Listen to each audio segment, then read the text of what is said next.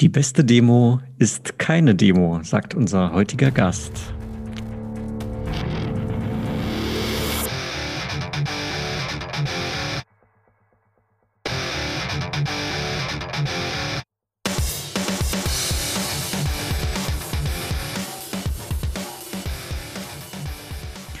Sales Excellence, dein Podcast für Software, B2B, Vertrieb und Pre-Sales. Ich bin Tim, Solution Consultant bei Exactly.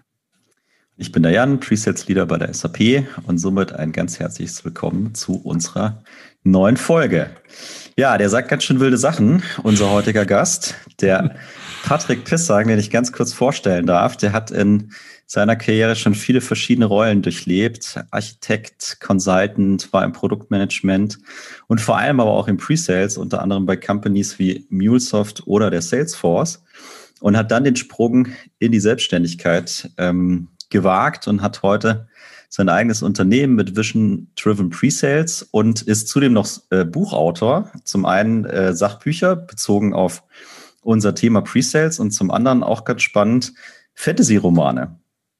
Und damit, Patrick, ganz herzliches Willkommen an dich. Super cool, dass du heute da bist. Danke für die Einladung.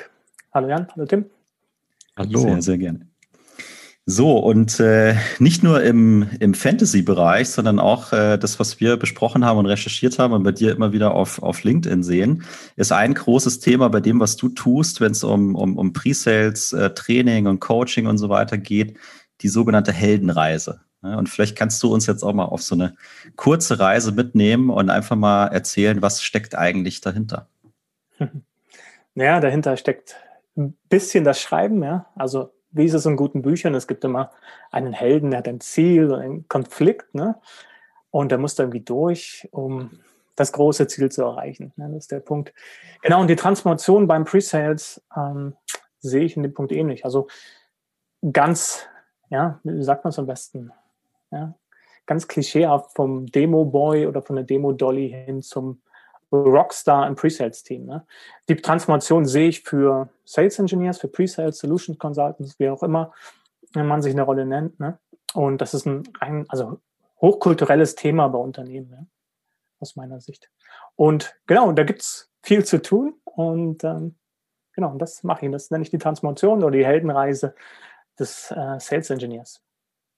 Das heißt, es geht auch ganz stark äh, um die Frage, wer, wer bin ich, beziehungsweise wer will ich eigentlich sein in diesem ganzen Kontext, Sales, Pre-Sales etc. Absolut. Wer bin ich ist wichtig, warum mache ich den Job, äh, wie viel Spaß ziehe ich auch daraus, habe ich genügend Freizeit, warum, wenn nicht, warum nicht, ja. Und genau, so Themen wie Mindset sind ganz klar dabei. Dann auch Kundenvorbereitung, ja, was kann ich anders machen als der Wettbewerb? Wie kann ich vielleicht auch qualifizieren oder wie spreche ich auch mit dem Account Executive, wenn er mir mal ähm, die Demo vor die Nase haut, die ich morgen machen soll. Gell?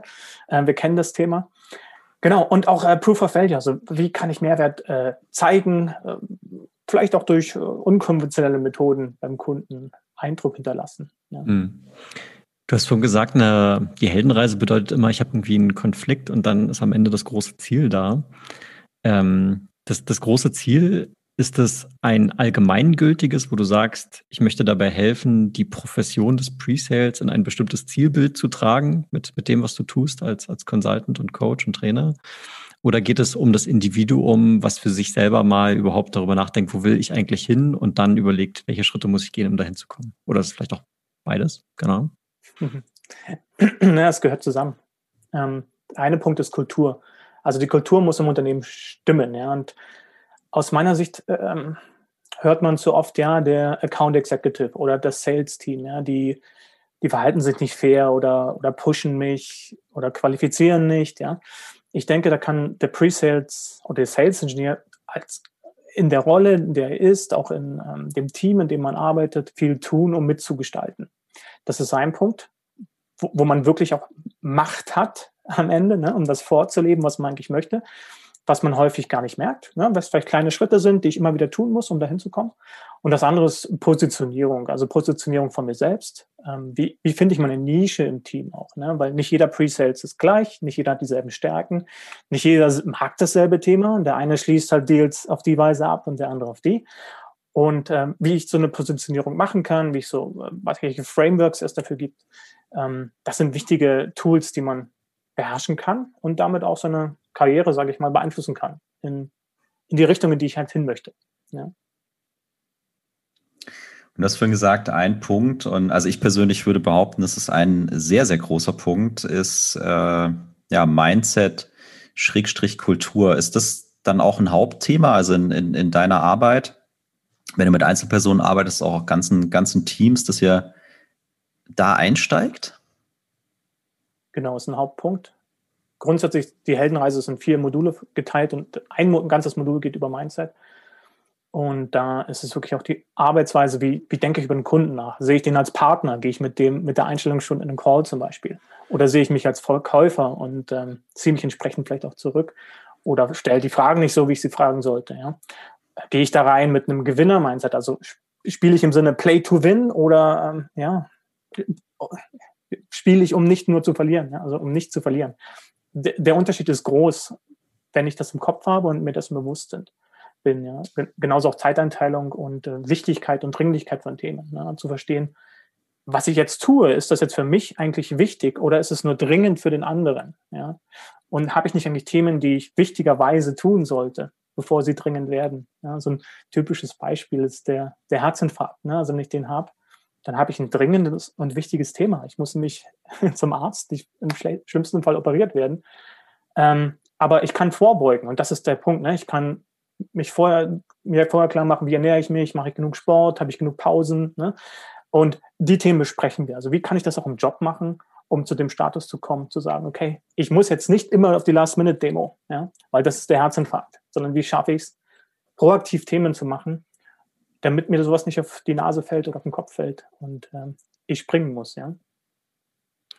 Wie viel kann davon ein Pre-Sales Consultant selber gestalten, damit eben solche, da du hast jetzt die Last-Minute-Demos, der Herzinfarkt, dass, dass sowas nicht passiert, weil häufig sind ja die Sachen auch vielleicht nicht gerade hundertprozentig in seiner Kontrolle, ne? weil der Vertriebler ist eben der Vertriebler, der hat vielleicht eine Reporting-Line, vielleicht sind da gewisse Prozesse etabliert oder Verhaltensweisen etabliert, auf die ich als, ich es jetzt mal Englisch, Individual Contributor gar nicht so einen großen Einfluss habe. Ähm, klar, also Teil ist, ähm halt auch Teil des Spiels letztendlich. Mhm. Ähm, vollkommen klar. Der andere Teil ist aber in meiner Kontrolle. Also was kann ich denn machen? Äh, wenn wir, wenn ich mit den Teams Trainings mache, dann, dann bauen wir so eine Eisenhower-Matrix auf. Ne? Dann schauen wir, wie, wie, wie war denn die letzte Woche? Was waren denn Themen, die du gemacht hast? Und dann fragen wir uns, gerade bei den dringenden, wichtigen Themen, die, die mir da äh, vor die Füße gefallen sind, fragen wir uns, was hätte ich proaktiv machen können? Und häufig kommen wir auf ganz viele Ideen. Also die typische Idee ist, ja, warum mache ich denn nicht jeden Montagmorgen einen 5-Minuten-Call mit meinem AI? Ne, und frage ihn, wir haben die fünf Opportunities, siehst du was kommen? Ja, das kann häufig schon so viel helfen, einfach weil man in Kontakt ist, man baut eine bessere Beziehung auf und der weiß schon, oh, jetzt kommt wieder die Frage. Ähm, und die Frage ist auch wichtig. Ähm, frag den AI einfach mal, warum werden wir den Deal gewinnen? Ne? Morgen ist eine Demo. Ja, okay, mache ich gerne, aber sag mir erst, Warum werden wir den Deal gewinnen? Und wenn die Frage nicht beantwortet werden kann, hat man da ein Thema, wo man vielleicht sagen kann, okay, das scheint jetzt nicht so ein wichtiger Deal zu sein, weil ich arbeite gerade an was, was wirklich reinkommt oder mit, habe es einem anderen EI versprochen schon oder was auch immer es ist. Ne? Also das sind so Punkte, die man aktiv ausspielen kann, wo man auch sehr viel Spielraum hat als Preset. Generell als Arbeitnehmer ne, ähm, kann ich immer meine Rolle ein bisschen mitgestalten. Ja. Hm. Ich finde, äh, also ich kann dir vollkommen folgen. Ne? Auch das, was äh, Tim gesagt hat, glaube ich, ist, ist sehr relevant, weil oftmals ist es eben nicht hundertprozentig in, in deiner Hand, aber äh, es macht natürlich auch schon einen Unterschied, mit welcher Einstellung du an gewisse Themen rangehst, ob du auch mal eine Diskussion führst, die du in der Vergangenheit vielleicht nicht geführt hast. Und allein dadurch, dass ich anfange, zum Beispiel Diskussionen zu führen oder mir diese fünf Minuten am Montagmorgen vielleicht gönne mit den richtigen Personen, kann es ja schon passieren, dass Dinge sich ändern. Und äh, was ich festgestellt habe, in vielen Companies und äh, mit ja, vielen verschiedenen Teams und Kollegen und Kolleginnen ist, äh, wenn man über das Thema Kultur spricht, dann hörst du oftmals, also wir haben eine ganz tolle Kultur, bei uns ist alles super, oder du hörst eben auch, ja, also unsere Kultur, die ist irgendwie nicht so cool, da fehlt dieses, da fehlt jenes und so weiter.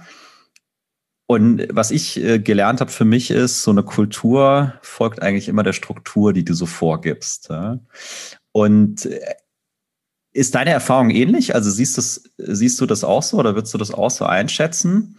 Und ist das auch eine Stelle, wo ich sage, also als Presales-Team, ich kann natürlich nicht alles beeinflussen, aber ich kann meine Strukturen, die, sag ich mal, über die ich bestimmen kann oder die ich beeinflussen kann, die kann ich natürlich anfangen zu verändern. Und damit verändert sich dann auch Schritt für Schritt, äh, zumindest in gewissen Teilen, die Kultur. Ja, also ich glaube daran, dass was man vorlebt, passiert irgendwo. Ja, wenn man es lange genug durchhält, wenn man entsprechend auch damit führt, andere Teammitglieder mitgehen. Ja, das ist ein wichtiger Punkt. Ich habe halt immer eine, eine, Wahl, wie ich auf bestimmte Situationen reagiere. Und da, da glaube ich, ist die große Freiheit. Ne? Und das macht auch aus, wie letztendlich meine Kultur läuft. Und wenn ich zurückschaue, zum Beispiel bei MuleSoft, klar, der Punkt ist, kleinere Organisationen, Kultur ist einfacher zu beeinflussen. Ja? Und da liegt aus meiner Sicht auch der Riesenvorteil von Startups zum Beispiel. Einfach von kleineren Unternehmen, wo die Kultur angepasst ist zum, zur aktuellen Situation auch im Markt. Das wird schwieriger, je größer ich bin. Ja, vollkommen klar. Da gibt es etablierte Strukturen, Prozesse, da gibt es so ähm, ja, vorgeschriebene Verhaltensweisen, ja, die vielleicht nur implizit sind, aber die man einhalten muss, um dazuzugehören. Ja. Trotzdem kann ich natürlich neu dazukommen. Das ist auch der Grund, warum neue Leute hoffentlich in Unternehmen kommen, vor allem erfahrene, um Kultur mitzugestalten. Ja, Höre hör ich heute öfter. Also viele Presets Consultants oder Sales Engineers sind jung von der Universität, machen einen super Job, sind technisch absolut fit. Ähm, ihnen fehlt aber irgendwie die Langjährigkeit im Job. So, und dazu kommen jetzt ältere Veteranen, würde ich mal sagen, die, die dann auch die Kultur mit so gestalten, wie sie letztendlich sein soll. Und wenn es alle an einem Strang ziehen und sagen, okay, so verhalten wir uns zum Beispiel gegenüber der Sales-Organisation. Ja, wir wollen qualifizierte Accounts. Wir wollen die Fragen stellen, die uns wichtig sind. Ja, wir wollen einen Discovery-Prozess, der schon vom AI vorher dem Kunden vorgetragen wird, um zu sagen, so engagen wir als Pre-Sales. Das sind Themen, die ich gestalten kann. Ich kann dem AI sagen, hier ist das Slide mit unserem Prozess. Den möchten wir so, so durchgehen. Ja, also dazu gehören vielleicht Interviews auch mit dem Kunden oder was auch immer es ist.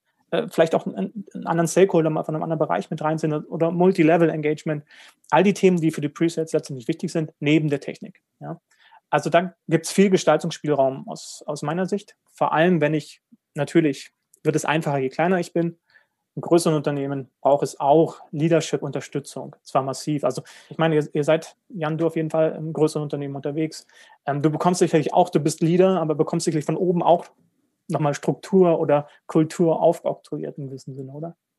Ja klar, also ich würde ich würd dir schon zustimmen. Ne? Je größer und komplexer die Organisation ist, desto größer ist die Herausforderung, ne? das auch durchgängig, vielleicht sogar über mehrere Hierarchieebenen oder teamübergreifend und so weiter äh, dann zu gestalten. Ja. Und du hast gerade, äh, das wäre meine nächste Frage gewesen, weil du gesagt hast, hey, wir können ja unser Verhalten ändern, wir können für uns festlegen, was wir brauchen, was wir erwarten.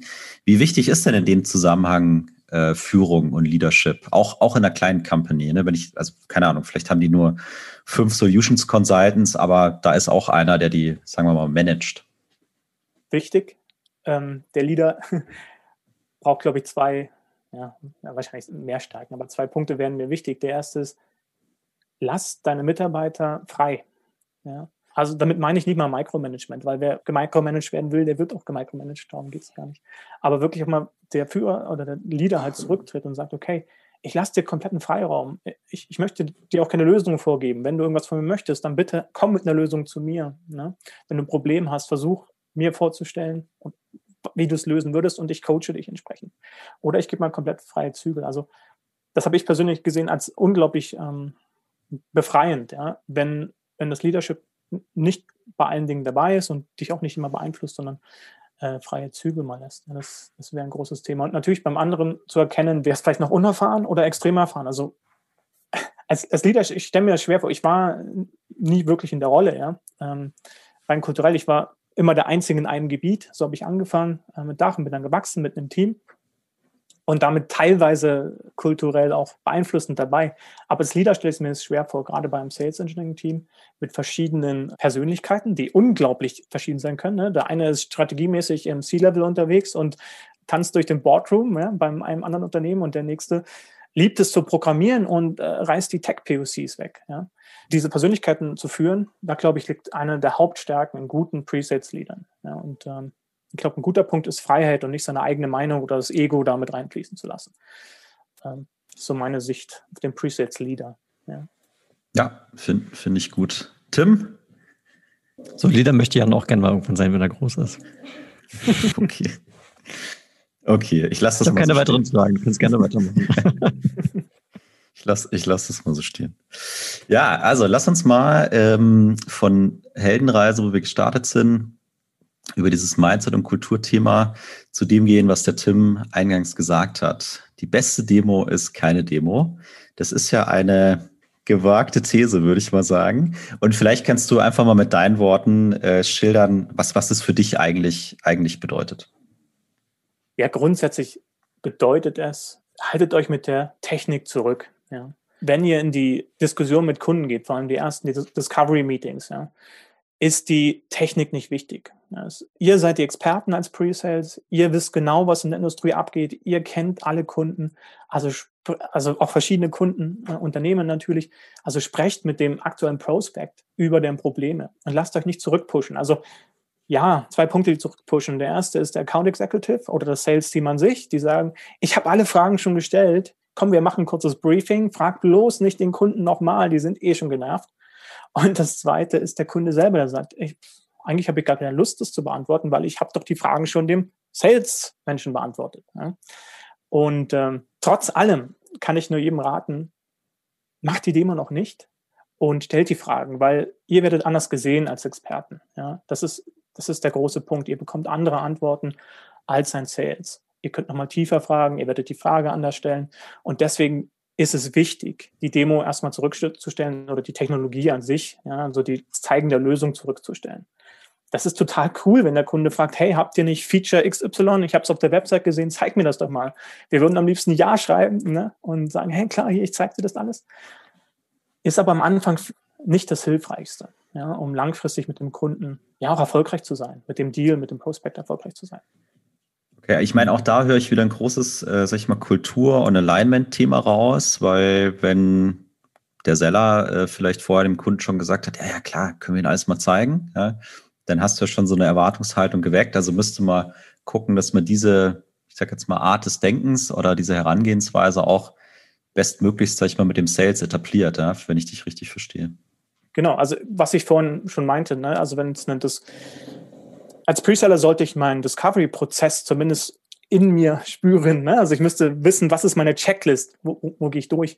Es macht aber auch für mich, ist es ja nicht schwierig, das vielleicht auf eine Slide zu bringen und zu sagen, hey, äh, lieber Seller, hier ist der Prozess, zeig das dem Kunden doch schon mal. Also wenn wir das nächste Mal kommen, damit er weiß, oh, bevor ich meine Demo bekomme, rede ich vielleicht noch über ein, zwei Sachen. Ja? Und damit habe ich die Erwartungshaltung schon geändert. Ja? Das kann immer noch sein, dass er eine Demo möchte, aber dann ist zumindest klar, okay, aber unser Engagement-Prozess sieht so aus. Bekomme ich denn jetzt, also Gift to Get, ne, wichtiger Punkt, bekomme ich denn jetzt auch meine Discovery-Session? Ne? Wenn in der Demo das dabei war oder oberflächlich schon mal drin war, was, was der Kunde sucht, was in der Last-Minute-Demo häufig nur oberflächlich sein kann und nicht, nicht getailert. Ne?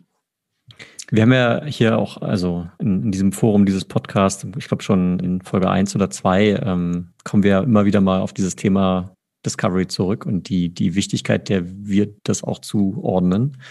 Was ja im Prinzip das ist, was du gerade sagst. Ne? Ähm, mach kein Feature-Function-Kram, sondern verstehe erstmal durchdringend, dann gibt's dann so, so Seitenschauplätze wie auf den meisten Tech-Companies, äh, Homepages, da siehst du dann irgendwie so einen Knopf, Book a Demo. Ne? Mhm. Okay.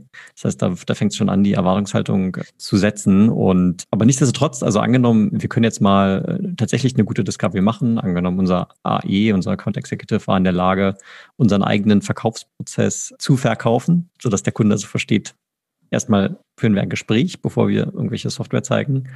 Aber trotzdem steht dann am Ende eine Demo da. Ne? Und jetzt, also wenn ich jetzt zurück auf deinen Ausgangs-Case ähm, komme und sage, die, die beste Demo ist keine Demo, dann, also ich habe ja dann trotzdem immer noch eine Demo. Oder überinterpretiere ich gerade die Aussage? Ich nutze einfach mal einen Trick und nenne es um. Also was dann an der Stelle steht, ist ein Proof of Value. Ja, und das kann eine Demo sein, die vielleicht getailert ist. Und dann habe ich auch einen internen Prozess, der im Prinzip auch den Aufwand freigibt, ja, wo man sagt, okay, interner Prozess, vielleicht mit dem Sales VP, Director ähm, Solution Engineering. Wir, wir schauen jetzt mal, ob für die Opportunity, die es da gibt, ob die qualifiziert genug ist. Ne? Also dann wird der Seller interviewt im Grunde Ähm, passt das alles? Gewinnen wir den Account? Warum gewinnen wir? Wann schließen wir den ab? Wie groß ist der Deal und so weiter? Ja, und der, der Preseller kann technisch seine ähm, Qualifizierungs- oder Discovery-Punkte mit einbringen, um dann zu sagen, okay, wir investieren die Zeit für ein Proof of Value. Und klar, das kann eine Demo sein. Und die ist dann auch getailert, genau auf das. Vielleicht ist es auch ein Proposal Readout, vielleicht ist es ein POC. Vielleicht ist es auch etwas komplett Unerwartetes. Ne? Vielleicht führe ich da eine Bühnenshow auf, keine Ahnung. Irgendwas, was mich beim Kunden halt im Kopf behält. Ja? Das, ist, das ist mir an der Stelle wichtig.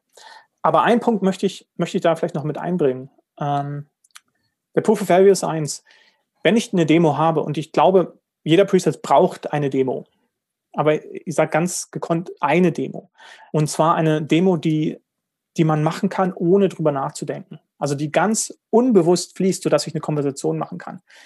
Ich glaube, das ist ein super Thema, wenn, wenn ein Preset es schafft, im Discovery Call eigentlich eine Demo zu machen, dabei aber die, die, die so nebenbei läuft, dass das Gespräch, das dabei läuft, die Discovery ist. Damit schlage ich ganz viele Fliegen auf einer Klappe, nämlich ähm, mir wird keine Demo mehr verlangt werden. Zumindest ist das so ein bisschen meine Erfahrung. So eher ich die mache und ich die wegbekomme und das vielleicht geschickt äh, bundle mit meiner Discovery, wird später im Prozess häufiger keine Demo mehr angefragt werden. Ja. Also zumindest keine Standard, jetzt machen wir mal eine halbe Stunde oder eine Stunde Demo, äh, die ich jetzt noch vielleicht noch auswendig lernen muss. Ja. Und das äh, sehe ich ganz nach, ich glaube, Bruce Lee hat das mal gesagt, ja, also ähm, ich fürchte den Mann, der 10.000 Mal einen Kick geübt hat, anstatt 10.000 Kicks einmal. Und das ist hier der wichtige Punkt, finde ich. Also habt eine Standard-Demo, ja, und äh, delivert die, ohne dass ihr überhaupt nachdenken könnt. Ihr könnt nebenbei Klavier spielen oder was auch immer machen, aber diese Demo läuft immer flüssig durch und damit könnt ihr auch Gespräche führen. Ja. Ich glaube, das ist so der Trick, den ich vorschlagen würde, wenn es darum geht, Demos zu machen. Was ich glaube, was langfristig passiert, wenn wir heute in den äh, in den Pre-Sales-Markt schauen, was da an Software hergestellt wird. Also da gibt es Stand heute sind so acht, neun Lösungen, die, ich sehe, die, die da mitspielen. Eine davon ist zum Beispiel Consensus ne? und das ist Demo-Automatisierung. Und das ist absolut stark das Thema, weil ich eine Menge Analytics darüber bekomme, was meine Kunden überhaupt sehen. Ja, also ich kann, wenn ich dem vorher Consensus-Demos geschickt habe oder Demos in, über eine Software ausgeliefert, sehe ich Analysen, welche, von welcher Minute bis zu welcher Minute haben sie sich das, dann, das Zeug dann angeschaut zum Beispiel. Ne? An wen haben sie es weitergeleitet? Das heißt, sie bekommen neue Leads und, und so weiter und so fort. Also ich, ich brauche eigentlich nur noch die Demo, die zeigt, ganz visionär zeigt, warum mein Produkt so einzigartig ist und warum es dem Kunden eigentlich hilft, also meine Vision widerspiegelt. Das ist, das ist, was ich glaube. Und langfristig wird es halt Presales geben, die Demos erstellen und die, die tollsten Videos dieser Welt herstellen, die dann automatisiert abgespielt werden. Ja? Also Medienexperten werden es letztlich sein, glaube ich. Storyteller, Medienexperten, die kennen sich mit Schnitt aus, die wissen exakt, wie, wie man Spannung in solche Videos bringt. Ja? Das wird langfristig eine, eine Nische sein, glaube ich, in Presales. Okay, jetzt kurz eine, eine, taktische Frage. Du hast gesagt, wenn ich innerhalb meiner Discovery schon die Demo machen kann, dann wäre das so die Königsklasse sozusagen, so habe ich dich jetzt gerade verstanden. Bedeutet das dann, also ich muss es mir jetzt gerade konkret vorstellen, das heißt, du redest schon davon, dass der, der Pre-Sales, der sitzt an seinem Laptop, der teilt seinen Bildschirm, man sieht die Software, aber der macht jetzt keinen Pitch über 20 Minuten, wo sonst keiner irgendwie ihn nicht unterbricht, sondern er redet einfach nur runter, sondern du redest von einem, ich führe ein Gespräch, aber anhand der Visualisierung innerhalb der Software und passe aber meinen Talk-Track praktisch ganz gezielt an, obwohl ich Anführungszeichen vielleicht Standard zeige. Ist es das, was du meintest? Genau, also ich habe die Software immer dabei und bin so flüssig darin, dass ich Fragen damit leiten kann. Oder ich komme, also die Fragen gehen immer in dieselbe Richtung beim Kunden. Ne? Ganz häufig mhm. haben die ein Problem und die Probleme kenne ich häufig. Das heißt, ich kann mich auch entsprechend vorbereiten. Und das ist ein wichtiger Punkt, wieder ähm, ähm, wichtig und, und dringend. Ne? Also dieser mhm. Quadrant, äh, ich mache Sport, für den Preset heißt, ich bereite Fragen vor von meinem Discovery, damit auch die Fragen unterbewusst einfach kommen, ne? damit die einfach fließen. Ich, ich, darf nicht drüber nachdenken, welche Fragen stelle ich denn jetzt eigentlich? Und genauso ist es mit der Demo. Deswegen, ja, nenn es Königsdisziplin, nenn es Üben. Ja? Auch Rollenspiele sind ein super Thema, also auch im Team sowas mal zu üben. Wie mache ich denn eine Demo und gleichzeitig Discovery? Oder sagen wir es anders, wie halte ich mein Produkt offen und nur so, dass ich die wichtigen Seiten, also die wirklich widerspiegeln, warum sind wir im Markt eigentlich erfolgreich? Und, und, das ist der einzige Punkt. Diese Demo soll jetzt nicht alles zeigen, um Himmels Willen ist. Und das ist das Schwierige. Es muss einen USP oder vielleicht zwei zeigen. Und im besten Fall kann ich meine Demo zwischen fünf und 30 Minuten steuern. Also, dass die einmal fünf Minuten lang ist für den Executive ne? und einmal 30 Minuten, wenn ich mehr Technik am Raum habe, die tiefer gehen wollen. Ne? Das, das müsste so eine Standard-Demo sein. Ne? Es gibt ja ein Konzept, und ich glaube, das kommt aus Demo to Win, meine ich. Ähm, das nennt sich Bridging. Ne? Und Bridging, das habe ich kennengelernt, als der Jan mich mal eingestellt hat. Da haben wir mal angefangen, über Bridging zu sprechen. Und für mich war das sehr faszinierend, weil es im Prinzip bedeutet, wie führe ich meinen potenziellen Kunden über die Brücke vom Heute zur Zukunft auf die andere Seite des Flusses so ungefähr. Also wie, wie trage ich ihn darüber? Und ein, ein Weg, um Bridging zu ermöglichen, ist ja die Relevanz des Gesagten sowie auch des Gezeigten möglichst hoch zu halten. Das heißt, wenn ich jetzt, natürlich habe ich mein Demosystem, ja, ist klar, und dort stehen eben Dinge drin, mit denen der Kunde was anfangen kann. Und das hilft eben beim Bridging, weil der dann anfängt, sich vorzustellen in seinem geistigen Auge, ach, das könnte jetzt tatsächlich ich sein. Und dann stellt er sich vor, so könnte die Zukunft aussehen. So, du, du ahnst vielleicht schon, worauf ich hinaus will. Also dieses, dieses äh, spezifische Anpassen von Demo-Umgebung, um das Bridging zu ermöglichen, ist ja etwas, was heute sehr viele Unternehmen und Preseller also teilweise Wochen von Arbeit kostet für eine einzelne Vorbereitung für eine Session, die vielleicht nur so drei, vier Stunden geht. Ne? Sitzen manche ja. Preseller zwei Wochen im Keller so ungefähr und bauen ganz konkret ein Szenario auf, in dem Ziel, dass der Kunde sich dort wiederfindet, um eben dieses Bridging zu ermöglichen.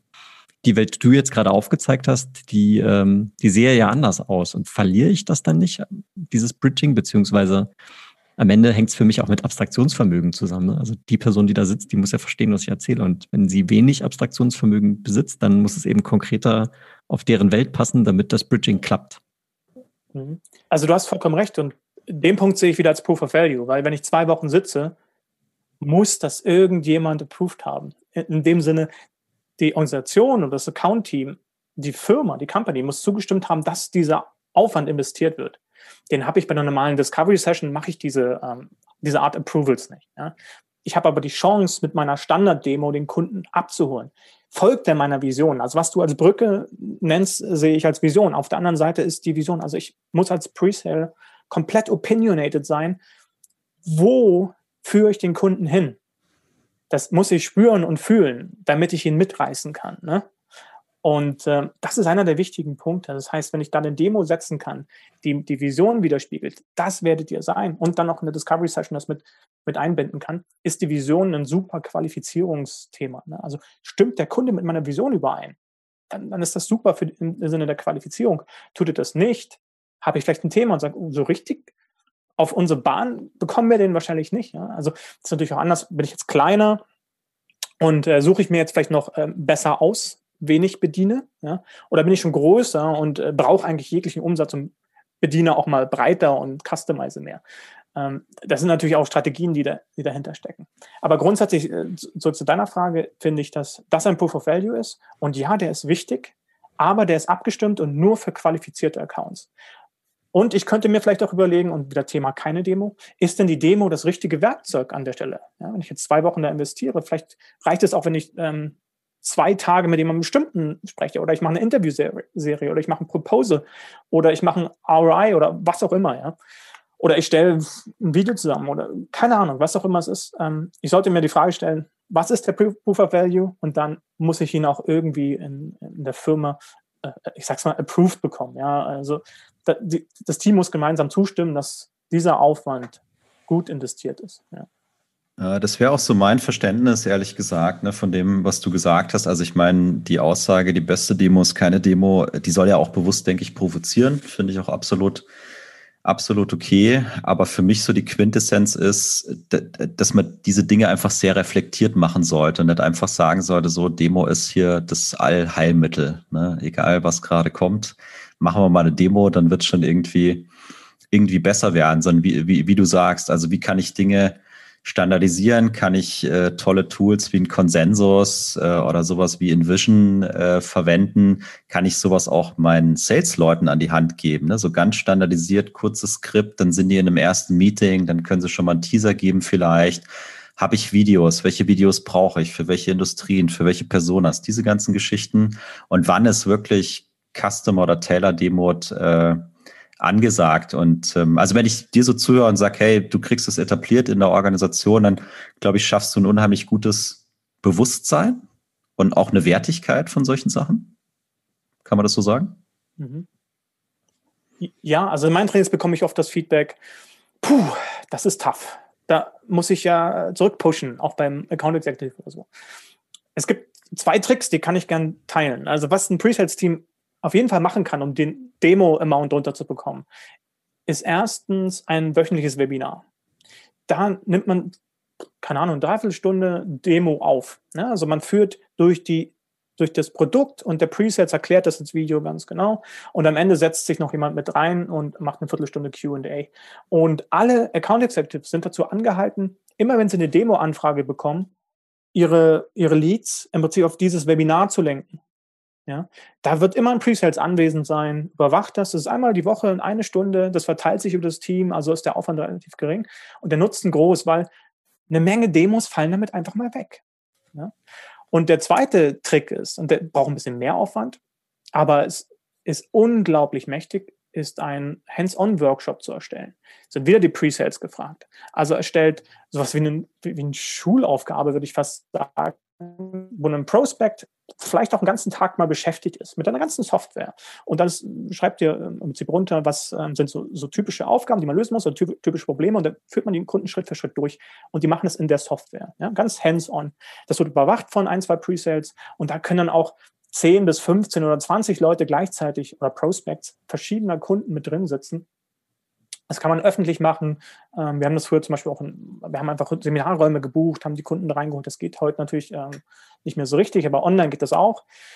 Und dann sehen die Kunden halt auch und spüren es, ja, kann ich das in meinem täglichen Arbeitsleben echt anwenden? Ja, das ist immer so ein super Teaser. Also das Ziel zu haben, die Entwickler oder die äh, Fachleute oder wer auch immer die Software nutzt, die dabei sind, dass die sagen können, ja, ich kann mir vorstellen, das im echten Leben zu nutzen.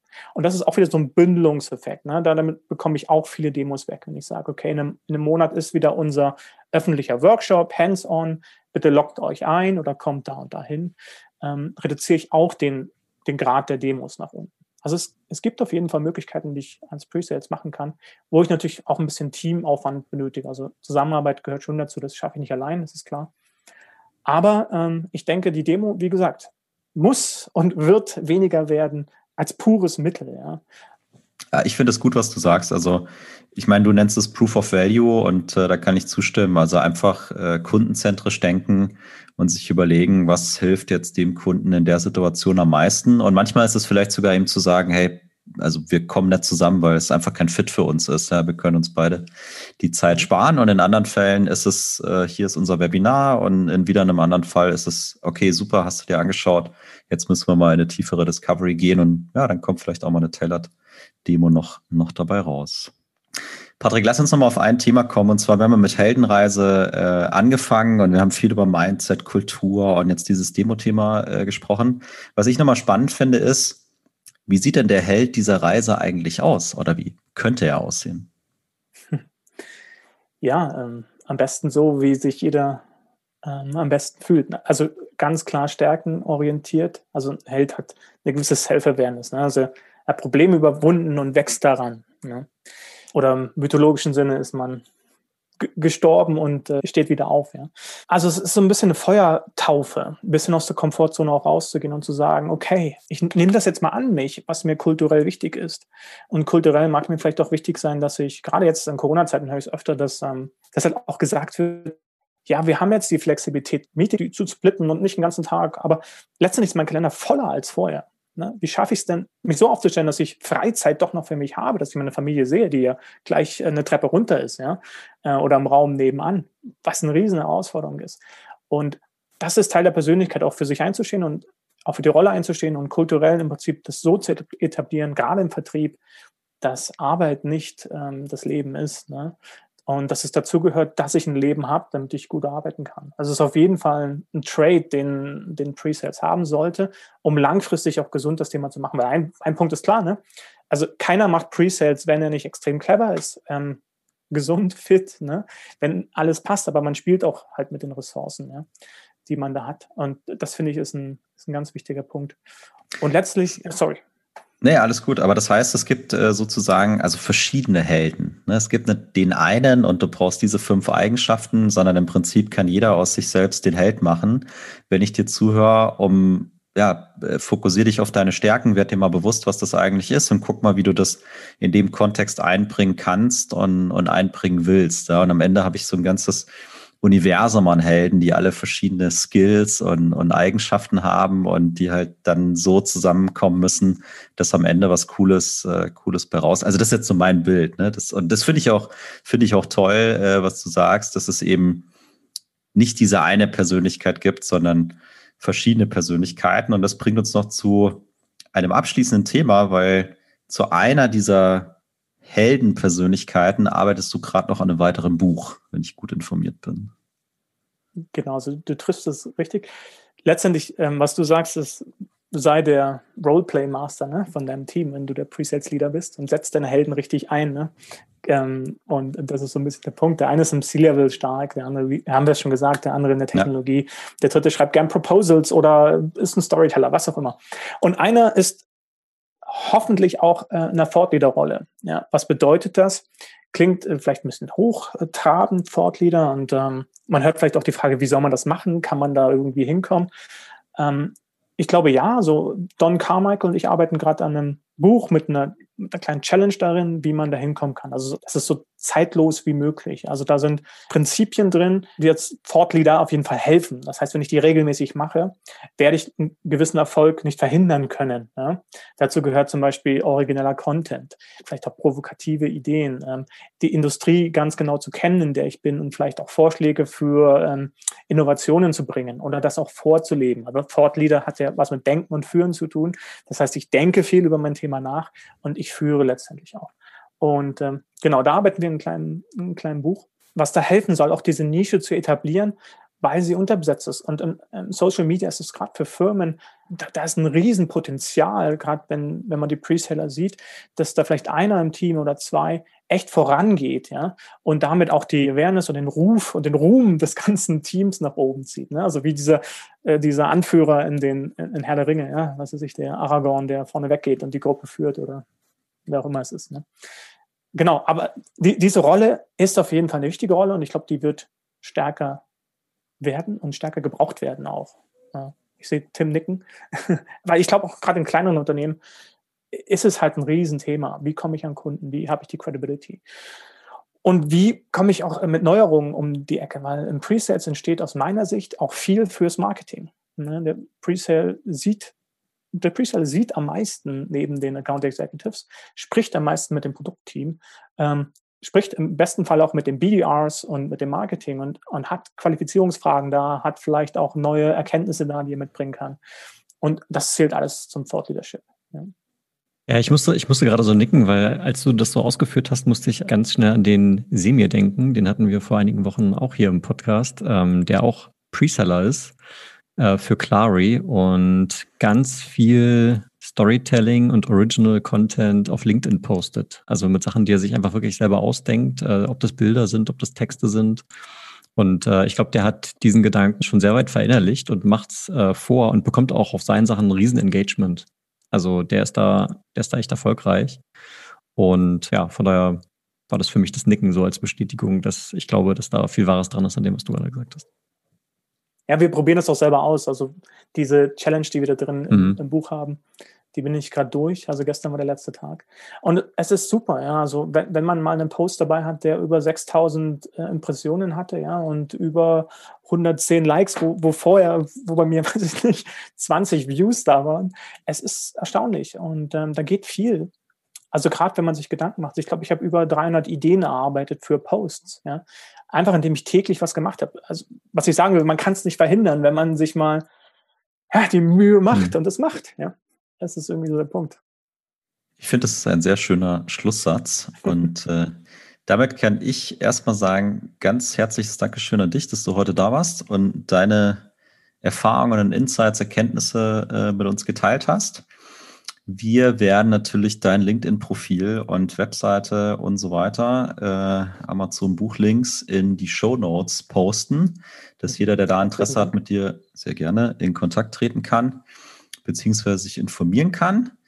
Und ansonsten, normalerweise sagt der Tim das immer so schön, aber würden wir uns natürlich auch freuen, wenn du, lieber Hörer, liebe Hörerin, uns auf LinkedIn folgen würdest, äh, gerne auch mal mit uns in Kontakt trittst oder uns eine Bewertung auf Apple Podcasts hinterlässt. Und damit vielen, vielen Dank und eine gute Zeit. Ciao. Ciao.